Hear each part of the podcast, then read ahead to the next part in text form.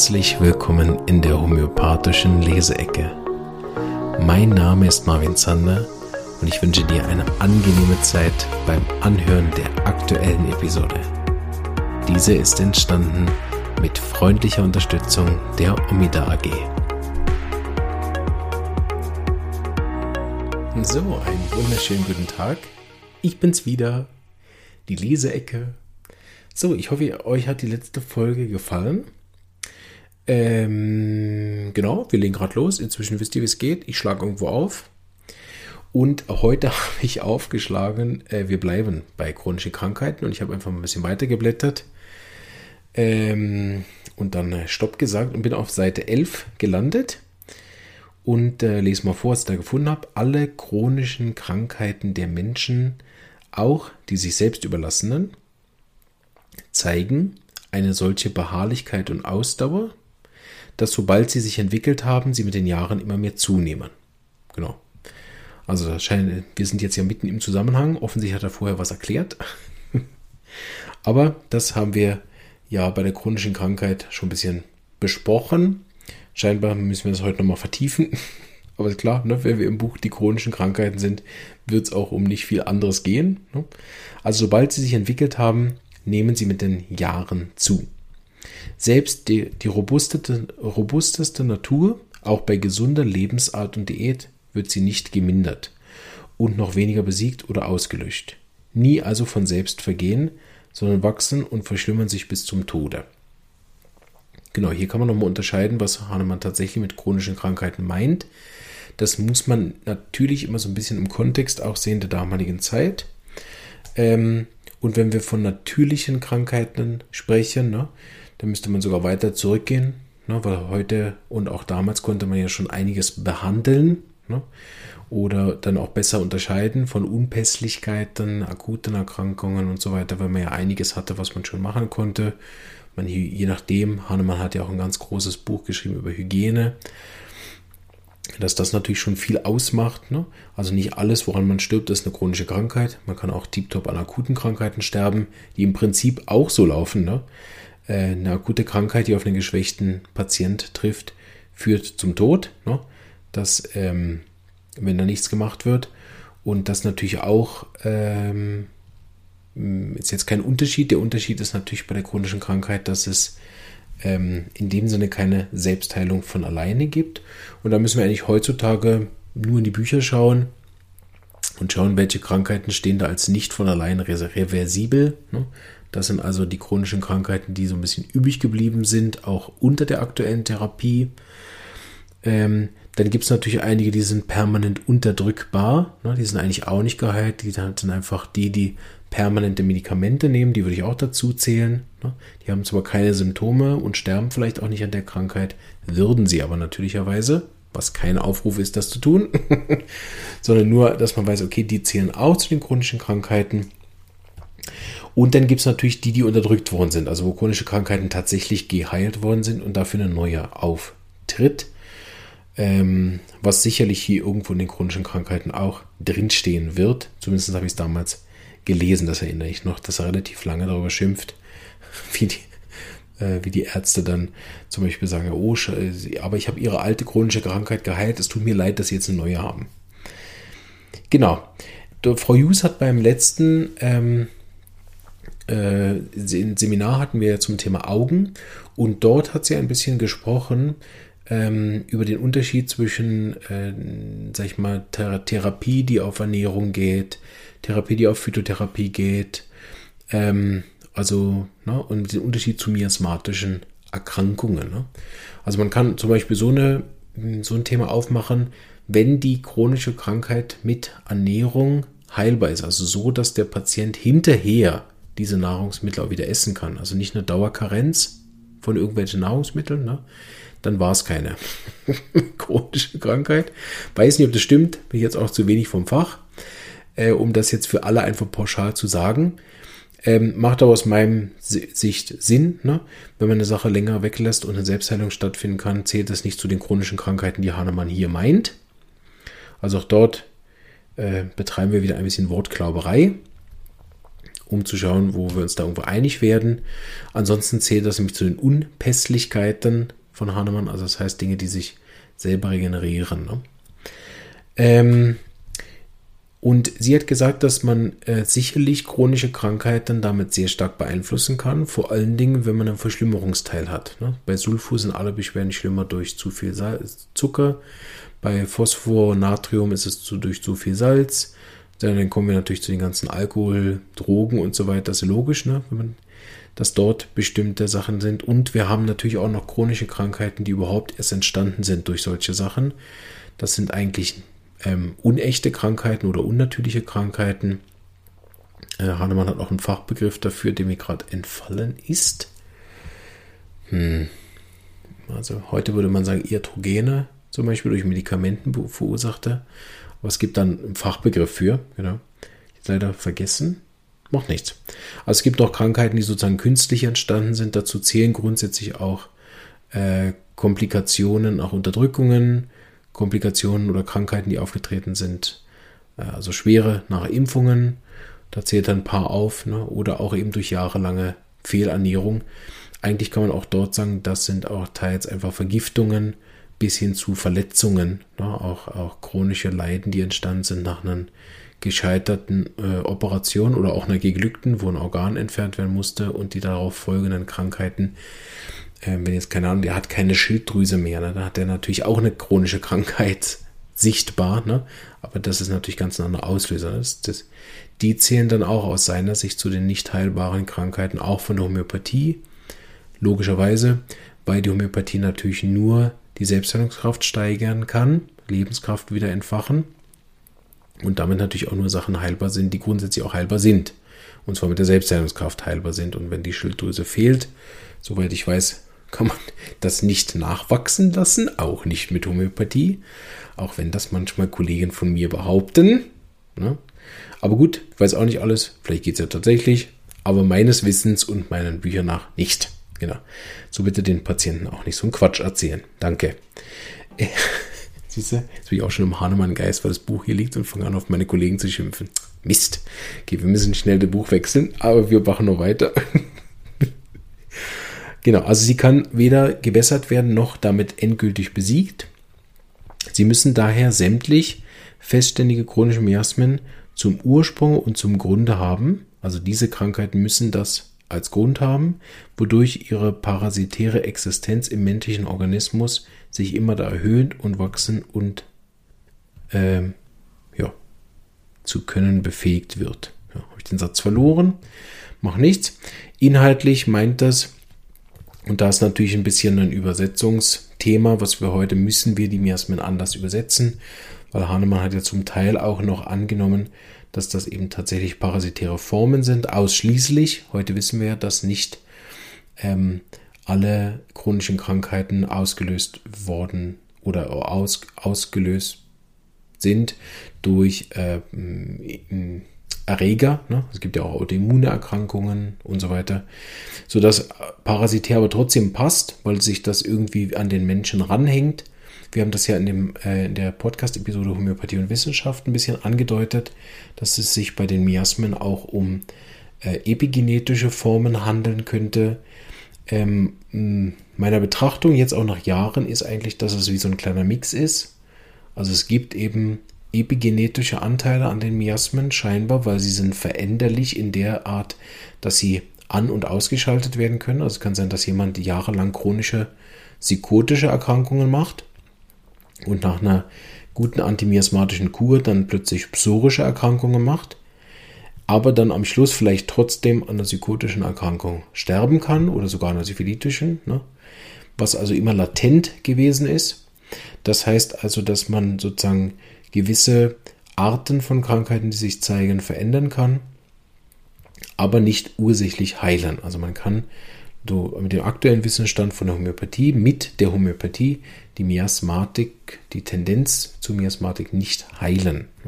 Das haben wir auch in anderen Folgen mal besprochen, dass ich auch grundsätzlich denke, dass das nicht sinnvoll wäre, das zu heilen, ähm, weil das ja eine grundsätzliche Empfänglichkeit ist, gerade von der Psora her. Ähm, genau. Aber insofern hat Hahnemann wie indirekt oder unbeabsichtigt recht, dass sich natürlich so ein Miasma dann parasitär anfühlt, auch wenn es mit Parasiten nichts zu tun hat. Aber hat man einmal die Psychose erwischt, lässt sie einen in dem Sinne nicht mehr los und man kann auch nach Jahren der guten Behandlung, egal durch was, wieder in eine psychotische Krankheit hineinrutschen, die dann oft wieder auch eine, eine erneute antimiasmatische Kur benötigt. Ähm, das erste Mal, dass ich mit dem Miasma in Kontakt gekommen bin, wurde mir das so erklärt als Gegenkraft zur Lebenskraft. Das ist jetzt nicht im wissenschaftlichen Sinne gemeint, dass man jetzt eine physikalische Gegenkraft dort tatsächlich messen könnte. Aber man kann sich das so vorstellen, wie so zwei Kräfte, die gegeneinander machen. Also die Lebenskraft, die eigentlich versucht, den Organismus am Leben zu erhalten. so. Und die miasmatische Kraft, die von innen heraus immer irgendeine Form von Destruktion macht. Ne? Sei es eine psorische Destruktion durch diese ständige Empfindlichkeit und ist er wieder krank und dann hat er wieder das und dann piekst er sich wieder hier und dann, dann äh, verträgt er das Essen nicht. Ne? Also diese ganzen Empfindlichkeiten, die den Körper nach und nach ruinieren. Ne? Und der Patient, wenn die Psora nicht behandelt wird, dann immer mehr psorische Erkrankungen hat. Oder, wie es meistens läuft, weil die psorischen Krankheiten kann man hervorragend unterdrücken, sowohl mit Homöopathie als auch so ziemlich mit allen anderen Therapiemethoden ähm, wird dann daraus meist eine chronisch-psychotische oder chronisch-tuberkulare Erkrankung, im schlechtesten Fall eine chronisch syphilitische. Wem die Namen hier zu viel sind, im Podcast habe ich schon mehrmals darüber gesprochen. Gern vielleicht dort einmal reinhören. Wenn euch der, was, wovon redet der? ähm, in der Leseecke kann ich auf das keine Rücksicht nehmen, sagte er wie ein Schlauberger. Ähm, Genau. Jetzt habe ich mich auch schön rausgebaut, ist hervorragend. Offensichtlich sollte ich jetzt über was anderes reden. Ein Parasitär. Äh, genau. Ähm, die unterdrückte Psora, die geht dann in andere Krankheiten, im schlimmsten Fall in Syphilis, syphilitische Erkrankungen, Arten von Erkrankungen hinein, führt dann zu einer raschen Verschlechterung. Ähm, das heißt, dass diese Kräfte, die miasmatischen Kräfte, eigentlich immer dabei sind, den Körper in irgendeiner Form zu zerstören. Ne? Psychose langsam stetig, tuberkular durch die Auszehrung und Erschöpfung, syphilitisch durch das zerstörerische, ähm, destruktive Element ne? und Psora einfach durch die ständige Reizung, die einen nie zur Ruhe kommen lässt und damit die Nerven ruiniert. Meistens. Genau. So kann man sich das vorstellen, wie so zwei Pfeile, die aufeinander zeigen und wir auf der Homöopathie stärken die Lebenskraft. Je stärker die Lebenskraft ist, desto weniger aktiv sind die ähm, miasmatischen Kräfte, sie sind aber deswegen trotzdem da. Das ist wie so eine permanente Gegenkraft, die sich dann je nachdem zeigt oder auch nicht zeigt. Und sobald aber die Lebenskraft wieder geschwächt ist, ne, das kann bei einigen sehr schnell gehen, ne, bisschen, habe ich letztens wieder einen Fall gehabt, bisschen gefeiert am Kurafest, so, schon wieder krank, ne, obwohl seit Monaten stabil, aber das einfach nicht vertragen. Oder ein kleiner Wechsel bei Kindern, manchmal reicht das aus, ne, das äh, Schlafbett ja, gut, was soll man auch sonst im Bett machen als Kind? Also das Bett von links nach rechts im Zimmer äh, äh, geschoben und dann ist schon krank. Ne? Also das äh, braucht manchmal gar nicht so viel, um nachher die miasmatischen Kräfte wieder zurückzuholen, respektive eine kleine Schwächung der Lebenskraft reicht, dass sich das wieder ausbreitet. Genau. Es ist wichtig hier nicht unbedingt in Analogie zu verfallen, wie das dann oft mit Angst und Panik ist bei gewissen Viren oder Bakterien die miasmatischen Kräfte sind einfach so, wie wir das oft ja in der Welt sehen, diese polaren Kräfte, Yin und Yang, ne, Nord- und Südpol, also polaren Kräfte, die da sind und die haben wir halt in uns, so wie wir auch verschiedene Charaktereigenschaften haben. Ähm, Wäre jetzt sehr philosophisch dort in die Tiefe zu gehen, warum das so ist. Ne? Ähm, Wäre sicher auch interessant, das vielleicht auch mal mit Leuten zu machen, die sich dort noch mehr auskennen. Ne? Warum ist eigentlich so viel ähm, Polar, Polarenden auf der Erde. Ne? Hab gelernt, dass das ein Unterschied ist zu dual. Ne? Dinge, die dual auftreten, ist nicht dasselbe wie das, äh, wie das Polarauftreten ist. Also Gegensätzlichkeit, Polarität. Dualität ist dann irgendwie mehrfach. Ne? Ich glaube, Mann, Frau ist zum Teil auch ähm, nicht nur Polarität, sondern mehr Dualität. Naja, das habe ich äh, letztens mal irgendwo gelesen, aber offensichtlich auch nicht mehr so ganz behalten. Äh, ja, das ist der Punkt, wenn ich die Folgen nicht vorbereite, gell? Dann weiß ich auch nicht alles. Gut, lesen wir weiter. Die Psora ist jene älteste, allgemeinste, vererblichste und dennoch am meisten verkannteste Krankheit. Das ist ähm, vielleicht auch, dass Hahnemann davon sich auf andere schließt. Ähm, oder äh, wahrscheinlich auch dann wieder recht hat, wie immer. Aber es ist so, dass Hahnemann zuerst Psychose und Syphilis entdeckt und unterschieden hat. Das ist ja lang bevor das äh, in der Medizinwelt klar war, dass Psychose und Syphilis zwei verschiedene Krankheiten sind, wurde das vorher als eine gehandelt und dementsprechend auch misstherapiert. Und Hahnemann war, soweit ich weiß, der Erste, der das auseinandergefriemelt hat, ohne natürlich einen Erreger nachweisen zu können. Aufgrund einfach der Symptome und der Verläufe konnte er das unterscheiden, also den wachen homöopathischen Beobachtergeist eingesetzt für das und hat eben erst später die Psora als Mutter aller Krankheiten erkannt. Natürlich hat er damit damals die ähm, Psora-Krankheit an sich gemeint, ne, wo wir heute das psorische Element meinen, also das in die äh, homöopathische Sprache hineingenommen haben und ja, wie bei dem Miasmen schon mehrfach erwähnt, dann als Leitlinie benutzt wird, um den Fall besser zu verstehen und auch besser zu verfolgen. Und so ist das heute auch so, dass äh, wir natürlich nicht sagen können, ob es jetzt die älteste ist, das weiß ich nicht. Würde ich mir jetzt auch nicht festlegen, aber es ist sicher die allgemeinste. Es ist auch die vererblichste, das ist korrekt, weil jeder irgendwo einen psorischen Anteil hat. Und es ist die, die oft verkannt ist, ist grundsätzlich auch richtig, weil ähm, die, das ist die eigentlich unter den chronischen Krankheiten, weil sie oft so sanft und wenig destruktiv verläuft, ein bisschen ignoriert wird. Ne? Also chronische Nervenschwäche ist dann vielleicht auch schon ein bisschen so psychosomatisch. Ne? Das sind dann oft auch so funktionelle Erkrankungen, nicht nur, ne, aber auch, wo so ein bisschen drüber gelächelt wird, ja, du hast ja eigentlich keine richtige Erkrankung, sorry. Also eine richtige Erkrankung ist mit Laborergebnissen, mit radiologischen Ergebnissen, das ist mit äh, Chemotherapie und langen schwierigen Arzneimitteleinnahmen. Ne? Das ist eine chronische Krankheit. Auch in der Homöopathie wird das gerne so ein bisschen glaube ich manchmal so, ja, das ist ja nur die Psora. so, wir müssen uns ja kümmern um die Syphilis und um das Psychotische, was sicher richtig ist, vor allem wenn es aktiv ist. Ne? Aber ähm, die Psora als Mutter aller Krankheiten und auch als Boden nachher aller Krankheiten, das haben wir auch in einer Podcast-Episode besprochen, wenn ich grundsätzlich empfindlich und empfänglich bin für Krankheiten, ne? dann ähm, ist es natürlich gut, den, die Art von psychotischen und syphilitischen oder tuberkularen oder wie es nachher alles heißt, ne, Krankheiten zu äh, verringern. Aber wenn der Boden immer noch psorisch ist, dann wächst ja auf der Empfindlichkeit wieder das. Also mal ein konkretes Beispiel, wenn ich schnell verletzt und beleidigt bin als Psoriker und dann ein bisschen psychotischen Einschlag habe, dass ich auch nachtragend bin, ne, dann ist es super, das nachtragende Element zu behandeln. Ne. Wenn ich aber weil wir haben ja vorher besprochen, ne, ich bleibe ja immer psychotisch, das ändert sich ja nicht. Ne? Es ist nur nicht aktiv. Ne? Wenn ich aber jetzt wieder verletzt und beleidigt bin, dann wird meine Energie von der ähm, Lebenskraft wieder weniger, weil ich beschäftigt bin mit verletzt und beleidigt sein, anstatt was Gesundes zu machen. Vielleicht ja auch sogar zu Recht. Ne? Und dann kann sich die Psychose je nachdem sogar wieder ausbreiten und das nachtragende Element was zwar nicht mehr aktiv war jetzt die letzten Monate, aber weil der wegen der schlimmen Verletzung ist es vielleicht auch ein bisschen andere Art. Ja, ich kann es schon verzeihen, aber vergessen werde ich das nie. Ne? Merkt, okay, es ist so eine latente Form von nachtragend sein. Ähm, dann äh, kann es natürlich sein, dass aufgrund des psorischen Bodens, weil ich immer noch verletzt leicht verletzt und beleidigt bin, sich das nachtragende psychotische Element und damit dann mein wieder auftretender Morbus Bechterew oder was es nachher ist, sich wieder zeigt in Form von Gelenkschmerzen, Rückenschmerzen oder was es dann nachher befällt.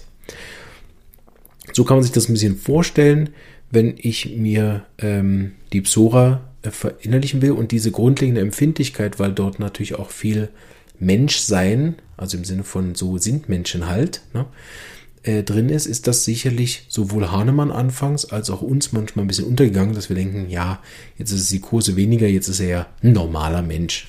halt ein bisschen empfindlich. Ne? Ohne zu verstehen, dass wenn der mal psychotisch war, das ist dringend und das ist das, was Hahnemann ja in den chronischen Krankheiten nachher auch empfiehlt und im Organon auch. Ne, und jeden Fall eigentlich antipsorisch zu öffnen und auch antipsorisch abzuschließen. Also auch wieder so ein theoretisches Konstrukt, was ja nachher im Zeitalter des Individualismus äh, nicht verhebt. Schweizerdeutsch, wie heißt es auf Deutsch? Also es funktioniert nicht. Das hat verschiedene Gründe. Erstens, der Patient äh, hat gar keine Lust mehr zu kommen, wenn seine Krankheit besser ist und er nur noch ein bisschen empfindlich ist. Ne? Das ist für ihn gar kein Problem. Für viele ist es sogar ein, ein so verbesserter Zustand, dass sie auch gar nicht wollen, dass das weggeht. Bei der Homöopathie, wo wir nur die Selbstheilungskraft anregen, würden wir natürlich auch nie Charaktereigenschaften oder Eigenschaften äh, oder Fähigkeiten äh, behandeln oder wegmachen. Ne? Das würde mehr in sein Gleichgewicht kommen. Und welches Gleichgewicht das ist, entscheidet nachher natürlich die Lebenskraft und nicht ich und schon gar nicht die Arznei. Ne? Ähm, das war das eine. Das zweite ist, dass man auch bei den chronischen Krankheiten in so eine Dauerbegleitung kommt mit gewissen antimiasmatischen Mitteln, vielleicht auch mit Konstitutionsmitteln oder manchmal sogar so weit den Faden verliert, dass man wieder auf akute Sachen eingestiegen ist, die vielleicht gar keine akuten sind. Ne? Man den Faden verloren hat, so diese theoretische Modell, ich fange mit antipsorisch an, gehe dann durch die anderen Miasmen, die sich zeigen und ende antipsorisch, ist also seltenst, dass das gelingt. Ähm, Zumal oft, das habe ich auch in einer der Psora-Folgen erwähnt, erwähne ich aber gern hier normal, die Leute, sobald sie dann auf die psorische Ebene kommen, im schlimmsten Fall, nämlich auf die Haut, ihr erinnert vielleicht, die den Podcast schon verfolgen, ne, sobald es dann auf die Haut kommt, dann äh, machen sie auch nicht mehr mit mit der Homöopathie. Ne? Weil diese Symptome unterdrücken wir und behandeln wir halt genauso wenig wie die Gelenkschmerzen, sondern wir arbeiten ja da von innen nach außen. Und jetzt hat der Patient natürlich das Gefühl, ja, also der Homöopath, der konnte mir bei den Gelenkschmerzen und bei meinem nachtragenden Element da super helfen. Das hat fantastisch funktioniert. Ähm, aber jetzt bei den Hautbeschwerden, da funktioniert es ehrlich gesagt nicht mehr so gut. Ja, es hat natürlich komplett andere Gründe. Und weil ihm mit den Gelenkschmerzen auch niemand mehr helfen konnte und er nicht bereit war, regelmäßig Schmerzmittel einzunehmen oder Cortisone einzunehmen oder bereits schon Nebenwirkungen hatte, macht er dort natürlich super mit. Jetzt ist er damit schmerzfrei, tiptop. Ne? Bei der Haut gibt es jetzt aber wieder Sachen, die ihm helfen. Cremes, Puder, Cortisoncremen, ne, dann nimmt es dann je nachdem auch wieder, habe ich auch schon erlebt, jemand, der gesagt hat, also Cortison für die Gelenke nimmt er nicht, aber bei der Haut, da muss er dann doch schon eine Ausnahme machen, Genau. Ich will mich auch darüber nicht lustig machen. Ne? Ähm, ich habe selber wirklich in der Homöopathie viele chronische Krankheiten gehabt, wo ich gestartet bin. Ähm, so, ich weiß, dass es auch kein Zuckerschlecken oder letztens habe ich gehört, ne, kein Ponyschlecken. ähm, aber ähm, genau, für eine antimiasmatische Kur, die zu Ende zu machen, ist es natürlich auch wichtig, dass der Patient das in irgendeiner Form versteht und das war das eine. Das andere ist, ob er dann auch bereit ist, mit dem Hauterschlag, den vielleicht juckt und beißt, auch zu leben. Das sind selbstverständlich, wenn einem dann der Nachbar äh, jemand empfiehlt, der sagt, also bei mir sind die Hauterschläge tiptop weggegangen. Äh, ist kein Problem, gehst du mal zu dem, der hat super Cremes und Nahrungsmittel und was nicht was alles. Ne? Machst du das da und Ernährungsergänzung, dann geht das schon weg. Und wie ich vorher gesagt habe, ne, Psora 1a zu unterdrücken. Ne? Und dann kommt er mit den Gelenkbeschwerden wieder zu dir und dann gibt so ein bisschen so ein Ping-Pong, je nachdem. Aber die gute Nachricht kommt zum Schluss. Meiner Erfahrung nach ist es so, dass man trotzdem, auch wenn der Patient diese Hautausschläge nicht aushält oder andere psorische Beschwerden nicht aushält und die unterdrücken geht, das eben nicht immer dazu führt, dass er jetzt dann gerade in irgendeinem Desaster endet. Da denke ich, gibt es auch oft so äh, Dozenten oder auch, auch Schriftstücke in Homöopathie, das so ein bisschen überdramatisieren weil es das natürlich mit den syphilitischen Patienten auch gibt. Ne? Kleine Blutung unterdrückt, zack, tot.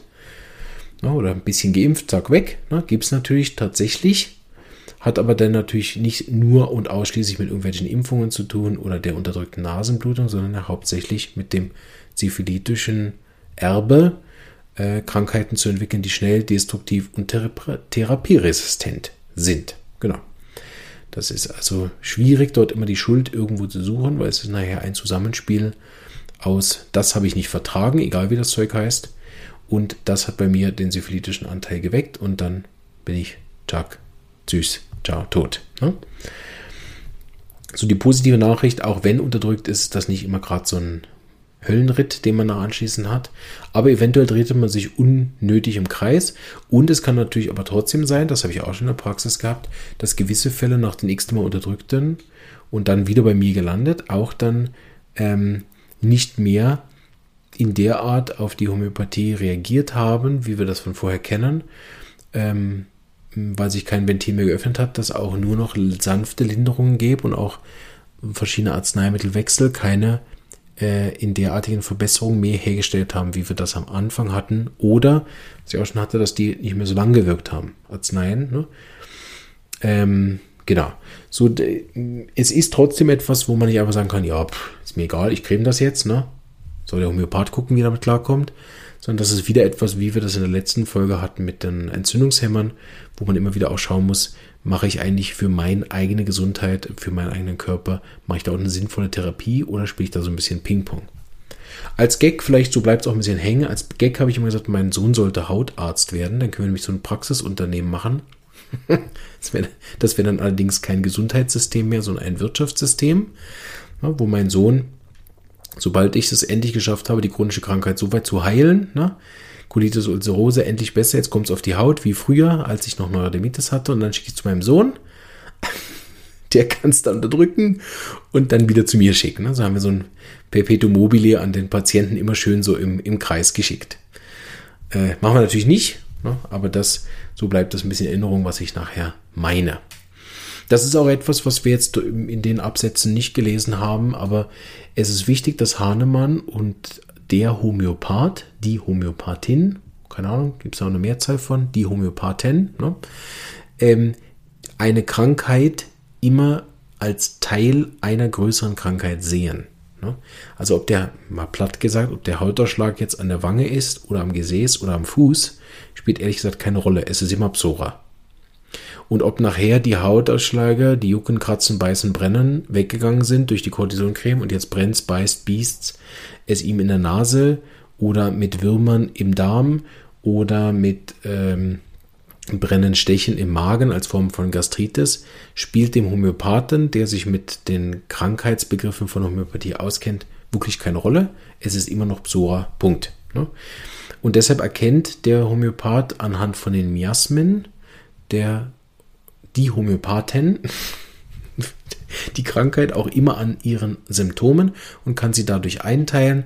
Das spielt dann im Prinzip auch keine Rolle, wie viele Miasmen ich habe. Es gibt ja Leute, die arbeiten nur mit den dreien von Hahnemann. Wir haben vier. Dann gibt es äh, Homöopathen, die arbeiten mit viel mehr Miasmen. Das spielt auch keine Rolle.